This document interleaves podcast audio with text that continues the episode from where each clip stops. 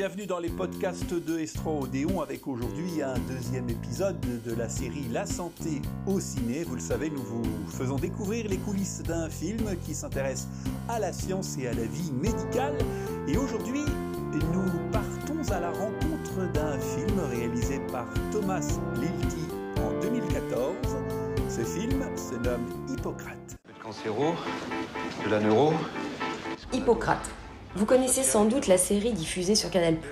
Mais aujourd'hui, pour ce deuxième épisode de la série de podcast Estrodéon, La santé au ciné, on va vous parler du film. Il est sorti avant la série, en 2014. Les deux ont été réalisés par Thomas Lilti et le long métrage en particulier est en grande partie autobiographique. Car oui, Thomas Lilti est certes réalisateur, mais il est aussi médecin. Pour la petite histoire, Thomas Lilti a toujours voulu faire des études de cinéma à la FEMIS. Mais devant une légère pression parentale, il est allé en fac de médecine, bah d'ailleurs comme son papa.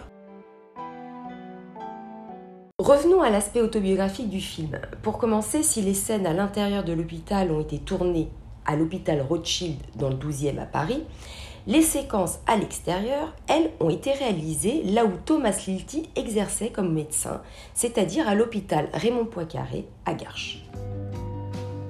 Le film est fondé en majeure partie sur des situations vécues par le réalisateur quand il était interne. Ne vous inquiétez pas, c'est notre meilleur interne. Allez, pensez juste à faire le dos rond. Et puis l'interne joué par Vincent Lacoste s'appelle Benjamin. Et Benjamin, ce n'est autre que le second prénom de Thomas Lilti. Et puis, souvenez-vous, sur l'affiche du film, Vincent Lacoste n'est pas seul. Il est accompagné de Reda Kateb, qui joue Abdel, un interne algérien d'une trentaine d'années et dont le personnage est finalement aussi important que celui du jeune Benjamin. Je me disais pour Monsieur Lemoine. Qui? Monsieur Lemoine, le patient qui est arrivé tout à l'heure. Euh, il faudrait le mettre sous B1 pour son syndrome de Korsakoff. Bien plus. Au départ, le film devait même raconter l'histoire d'Abdel. Son personnage est en fait inspiré de deux internes étrangers un peu plus âgés que le réalisateur et que Thomas Lilti a côtoyé pendant son internat. Encore une autre anecdote très liée à l'expérience du réalisateur. Juliette, l'infirmière qui est très présente dans le film. Il se trouve qu'elle est interprétée par une véritable infirmière qui avait fait son stage en même temps que Thomas Lilti. Elle a de plus servi de coach à Vincent Lacoste pour qu'il se mette bien dans la peau d'un débutant dans le milieu hospitalier. Nouvelle interne. Bienvenue.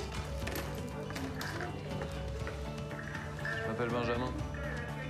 Thomas Lilti le dit lui-même, il a choisi Vincent Lacoste pour son expérience de la comédie et pour éviter que le film ne soit centré exclusivement sur l'aspect social.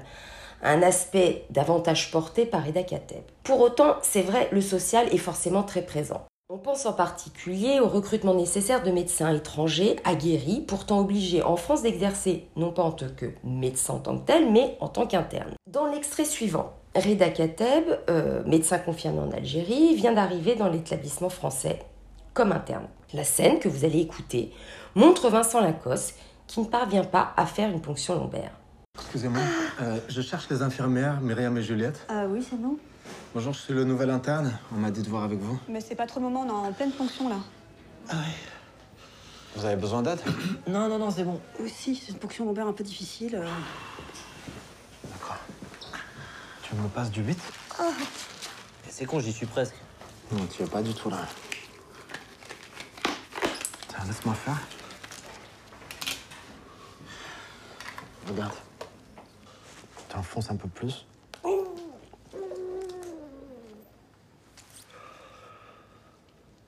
Voilà. Ça coule, monsieur. Hein.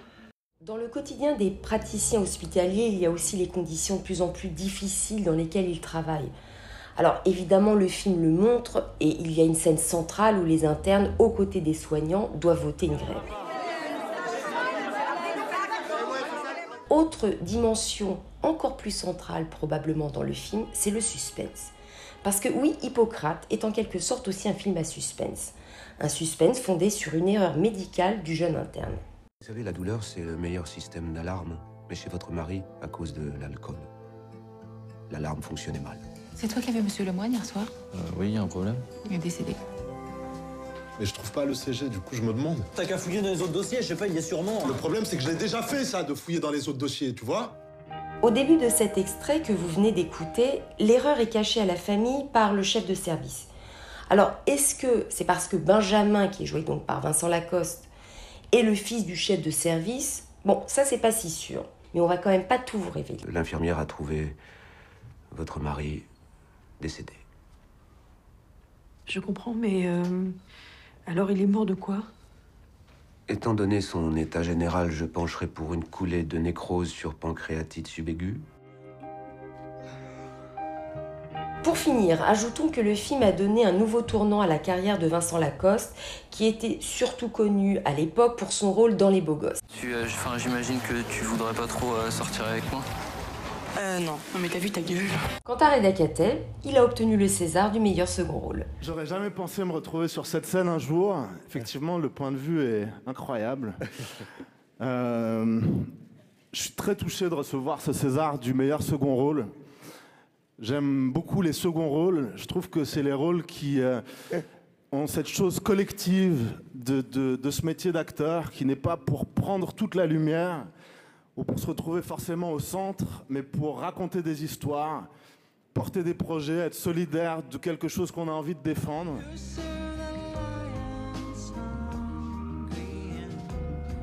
C'était les podcasts de Estro Odéon. Merci à Stéphane Dorothée pour ce nouveau numéro de la santé au ciné.